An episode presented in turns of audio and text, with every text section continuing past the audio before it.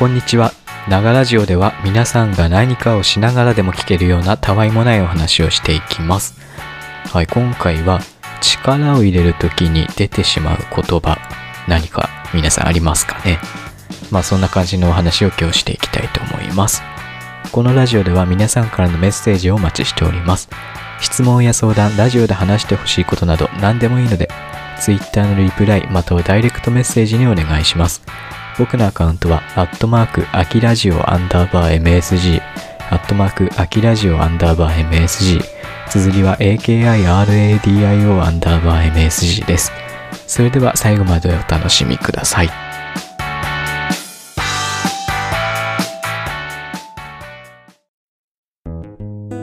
先日電車に乗ることがありまして、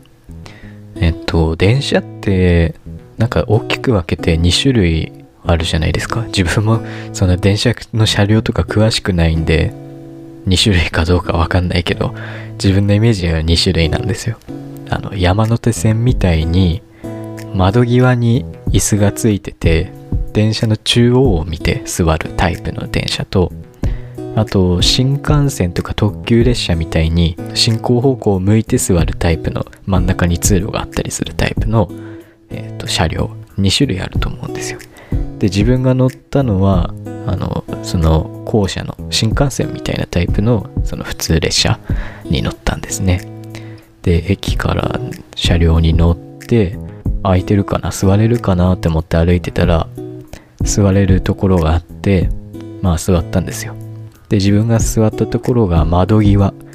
で、えっと、進行方向から見て、えっと、左側のね窓際に座ったんですね。で自分の右には誰もいなくて通路挟んで、えっと、向こうの2席には、えっと、通路側が空いてて窓際に、えっと、1人若い男性の方が座ってたんですね。でまあ乗った駅を出発しましてでしばらくしてとある駅に止まりましたと。そしたら結構人乗ってきて結構なおじさんがね歩いてきたんです前から。でそのどこ座るんだろうなって思ってたら自分のね通路挟んで反対側の空いてる席に座ったんですね。通路側の席。でその座る時にさ「よっこいしょ」ってめちゃくちゃね 今の言い方本当にアナウンサーの人かなってって思うくらいよっこいしょってなんだろうはっきり言って座ったんだよね。結構大きめの声で。おおと思ってさ俺ちょっと笑いそうになっちゃってさニヤニヤしながら窓側の方見てねごまかしたんだけど まあそんなことがあったんですよ。でしばらくしてねまた違う駅に着いたんですね。でそしたらそのおじさんの隣窓側にもともと座ってた人がいたんですね。でその人がその駅で降りようとしたんですよ。でもその通路側にさおじさんが座ってるからさ狭いから出れないわけよ。そのおじさんにちょっと避けてくださいみたいなことを言ってたんですね。でおじさんがさまた「よっこいしょ」って言って立ち上がって通路側に避けて あの無事降りてってさ。でまた座る時に「よっこいしょ」ってああまた言うんだって思いながらね 見てたんですけども。で俺はねそのまた次らへんの駅で降りたんですけどああこのおじさん降りる時に立つ時にもまた「よっこいしょ」って言うのかなと思いながら降りましたよ。でまあ帰ったんですよ。その後無事いろいろやって。でもそのおじさんのさそのよっこいしょが忘れられなくてさなんでよっこいしょって言うんだろうなとかいろいろね考えちゃったんですよ。もちろん力入れる時によっこいしょっていうかなんか言葉を発すると力が入るっていうのがわかるんですよ。だからねあのスポーツ選手とかさ例えば卓球とかテニスとかもさ「うわ」とか言って言ったりしてるじゃん。あれ力入れるためですよね。あとハンマー投げとかね。いろんなスポーツではね有名だと思うんでそういうシーン見ると思うんですよね。でまあおじさんも立ち上がる時とかね足腰弱かったりとかねそういうことがあるだろうから声を出して力入れるってのはわかるんですよ。うん。でも若い人ってさ例えば若い人の中にも足腰ちょっと弱い方だったりとか怪我してる方とかいるじゃん。でも若い人であんまりよっこいしょとかね結構ね力入れる時にそういう声出す人ってあんまりいないよなって感じるんですよね。うん。なんだろうこの差って考えた時にさやっぱり年齢によるねそういうなんか恥を感じなくなるっていうのがね俺あるんじゃないかなって思うんですよ。勝手に俺はよっこいしょ年齢って言ってるんですけど。うん。そういうのがあるんじゃないかなって思うんですよね。なんでだろうね。おじさんになるにつれてそういう恥ずかしさってなくなるんだろうかね。そうじゃなきゃ言わないもんね。うん。そこがねちょっと不思議に感じましたね。でこのよっこいしょとかどっこいしょっていう言葉ね。何なんだろうなって思いません？この物の名前でもないし挨拶とかでもないし動作の名前でもないし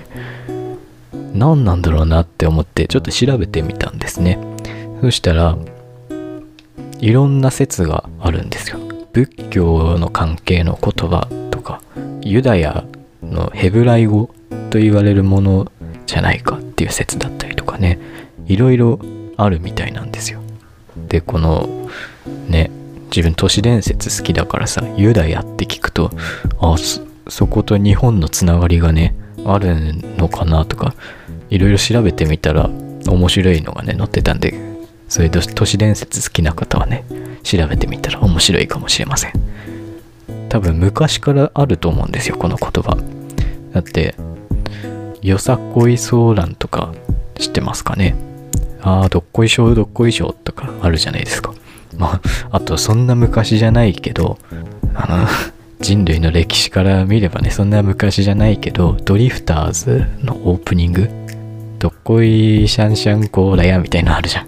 ああいうとか、とこに歌詞で使われてたりするからさ、結構身近な言葉なのに意味わからないってね、なんか面白い言葉だなって思ったっていうお話でした。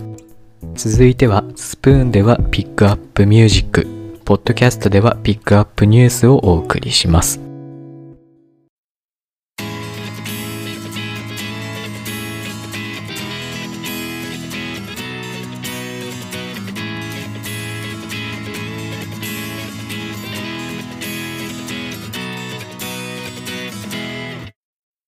続いてはこちらのコーナーです。ピックアップニュース。このコーナーでは最近のニュースをピックアップして紹介するコーナーです。今日ピックアップするコーナーは、え 3DS、Nintendo 3DS シリーズが全て生産終了というニュースです。いや、3DS ね。自分ね、発売日の、えっと、2011年の2月26日に買いに行ってきましたよ 3DS だからねゲーム機の中で一番長い期間をねあの遊ん長い期間遊んでゲームなのかなって思います。いやあの発売日のね売れ方すごかったんですよ 3DS 本当に一気になくなる感じであの自分なんとかブルー青っぽいかっこいい光ってるやつが 良かったんですけどそれがもう売り切れててブラックを買った覚えがあります。でこのね自分にとって結構思い入れの深いゲーム機なんですけども生産終了なんですね。なんかこれ生産終了って言葉すごい悲しいよね。Wii とか WiiU の時も思ったんですけども。ああもう ねあの遊んでたものがもう発売されなくなるんだなって思うと悲しい気持ちになります。発売した当時はですねあの立体機能いわゆる 3D ってやつですね。あれでゲームができるってねすごいことだったじゃないですか。あの日の発売日26日の朝覚えてますよ俺あの朝起きたらもう各局ね 3DS のニュースやってるわけよ。なんかスタジオでさいろんな芸能人の方が 3D 機能試してああこれすごい。ってね言ってるのを見て欲しくなったのを覚えてますね。でも結局 3D 機能ってね使わないですよね。遊ぶ時に俺最初だけ 3D 機能使ったのは。この 3D ってさ自分で実物をね試してみなきゃどう見えるかって分かんないものじゃないですか。一回体験してみたいなっていう気持ちがあってね。その26日の朝すごいワクワクしたっていうのをね 覚えてるんだけどある意味期待を裏切られるというかねそんな感じもしたんだけどこの携帯型ゲーム機としていろんなソフトが出て本当に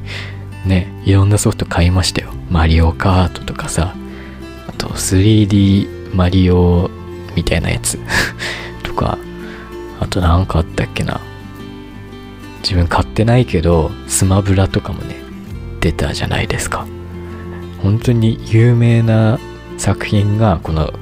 手元で遊べるっていうね衝撃はすごいでかかったですよね。そんなね 3DS が今もう売れないんですね多分。スイッチが出ちゃったからね、うん、自分スイッチ持ってなくてさ欲しいなとか思ってる中最近プレステ5がねまあ会社別だけどソニーだけどさ発売されてどうしようかなって今なってる途中でございます、えー、今日紹介したニュースは任天堂 3DS シリーズが全て生産終了となりましたというニュースでした。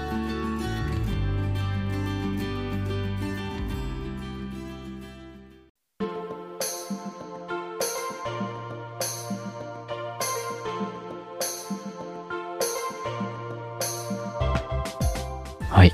今日もお送りしてきましたが、えっと、なぜかね、前回のえっ、と、ポッドキャストなんですけども、Spotify の方にだけ公開されていなかったっぽいんですよね。ちょっとね、これなんでかわかんなかったんですけど、さっき確認したら、あの、ちゃんと公開できてました。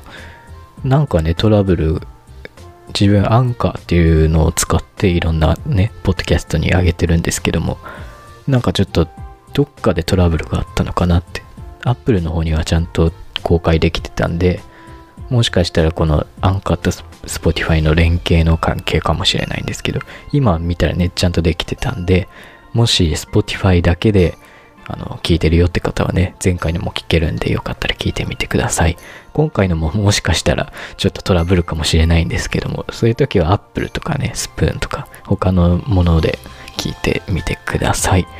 えー、このラジオでは皆さんからのメッセージをお待ちしております。質問や相談、ラジオで話してほしいことなど何でもいいので、Twitter のリプライまたはダイレクトメッセージにお願いします。僕のアカウントは、アットマーク、アキラジオアンダーバー MSG、アットマーク、アキラジオアンダーバー MSG、綴りは AKIRADIO アンダーバー MSG です。最後までお付き合いいただきありがとうございました。次回のラジオもぜひ聴いてください。それでは、じゃあね。